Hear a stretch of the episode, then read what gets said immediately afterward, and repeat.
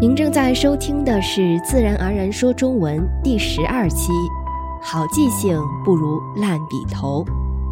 我是佳佳，你好吗？节目的一开始，先和大家说声抱歉，因为我这几天得了重感冒，希望不要给节目的录制带来太多的不便。别忘了，你可以去我们的 Facebook 主页、WordPress 博客、Twitter 及 Pinterest 免费下载本期节目的文本。下面我们进入今天的主题。好记性不如烂笔头是中国古人流传下来的学习方法，意思是说，再好的记忆力也不如用笔记下来有用。在学习中，我们需要的是常识记忆，而记笔记就是帮你形成常识记忆的一个有效方法，因为你可以随时把它拿出来进行复习记忆。在第三期节目中，我已详细说过了人类记忆系统工作的特点及如何把短时记忆转化成长时记忆的方法。如果你还没有收听过，或是你想要再温习一下，请点击文本里的这里去收听。接下来，我们来说说怎样合理的做笔记和如何利用笔记学习中文。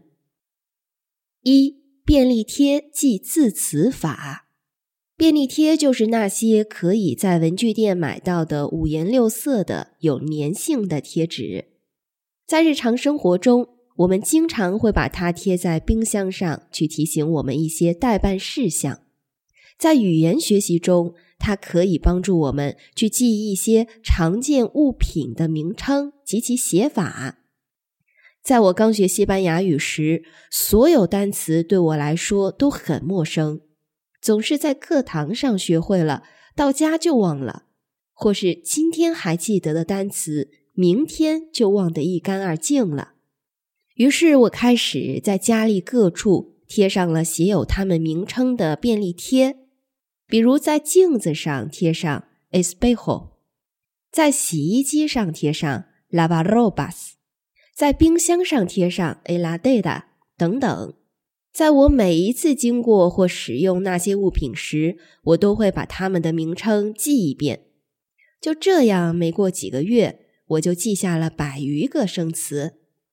你也可以用这种方法，在便利贴上写上汉字和拼音，再贴到对应的物品上。刚开始的一两天，你可以看着便利贴读出它的拼音，用手指悬空练习书写。再过几天，你就可以试着不看便利贴，说出你记忆中的发音，写下你记忆中的汉字，再与它进行比对。家里的各种物品，少说也有几百样，你可以进行区域性记忆。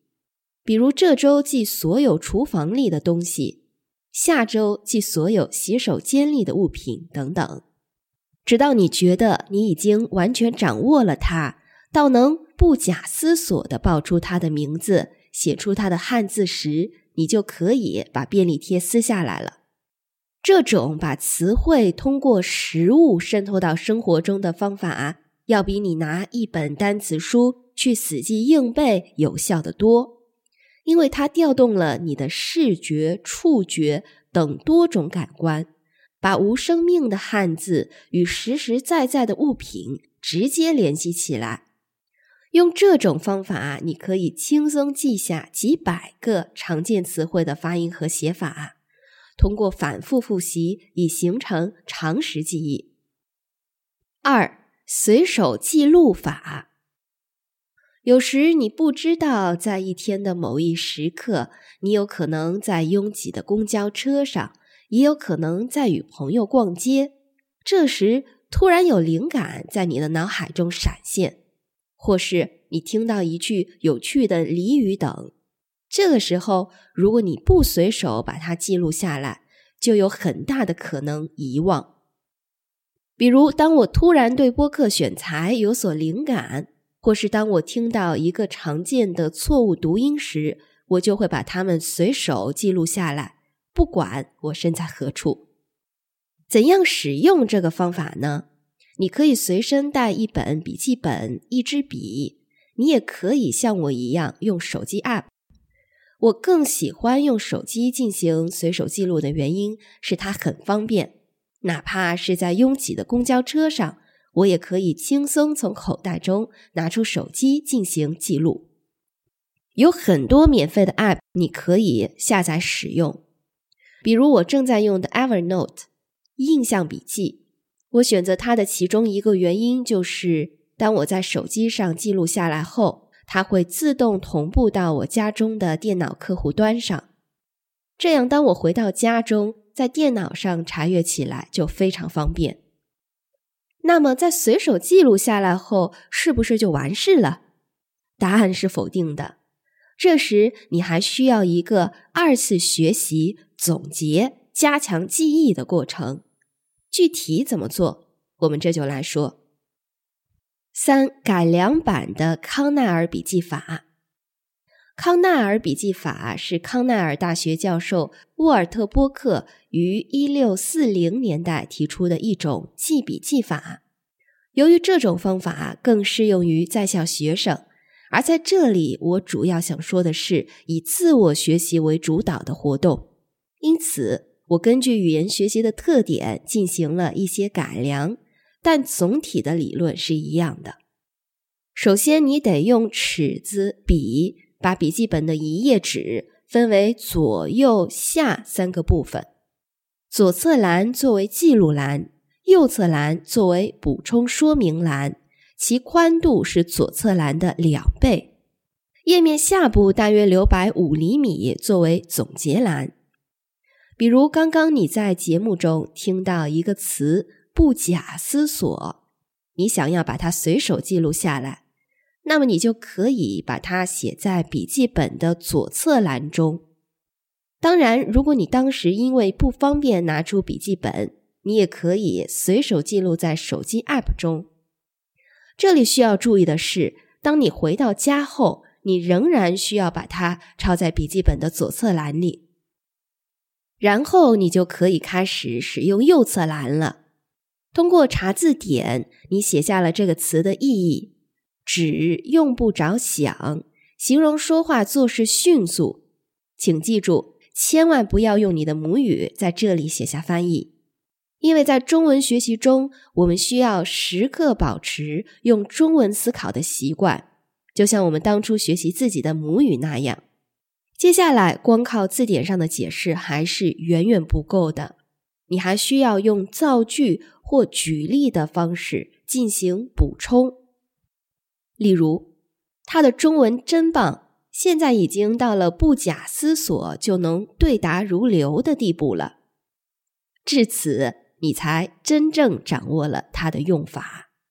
然后，你可以在笔记本最下部的总结栏写下任何你想要总结或拓展的相关知识点，比如。这里“假”是一个多音字，你可以把它的用法写在这里，这样你对“不假思索”这个词所记的笔记就完成了。之后你需要做的就是利用常识记忆形成的规律，去对它进行及时和反复的复习。康奈尔笔记法最好的一点就是你可以对你想掌握的新知识进行二次学习。补充、总结和复习。在复习时，你只需看左侧栏，检验你是否能说出右侧栏的内容。你不用一字不差的背诵，关键是理解就好。为了帮助你更好的理解康奈尔笔记法，在文本的最后，我绘制了一张图，以供你查看。另外，本周一的每日积累，我已经解释了多音字“假”的用法。你可以去我们的社交平台上查看。今天我们利用了一整期的节目去说了记笔记在中文学习中的重要性，介绍了如何合理的记笔记和怎样利用笔记帮助记忆。希望你有所收获。本期节目的讨论话题是：你的母语中有类似“好记性不如烂笔头”的话吗？欢迎来我们的 Twitter 等社交平台告诉我你的答案。如果你喜欢我们的节目，请在 iTunes 上关注我们，给我们一个五星评价，以帮助更多想流利说中文的朋友们发现我们的节目。感谢你的举手之劳。如果你有任何的疑问建议，请发邮件与我联系。你也可以在本期节目下留言。这次生病让我想到了下期节目的题材。下周我们会聊聊与中国医疗相关的事儿。祝你周末愉快，我们下周再见。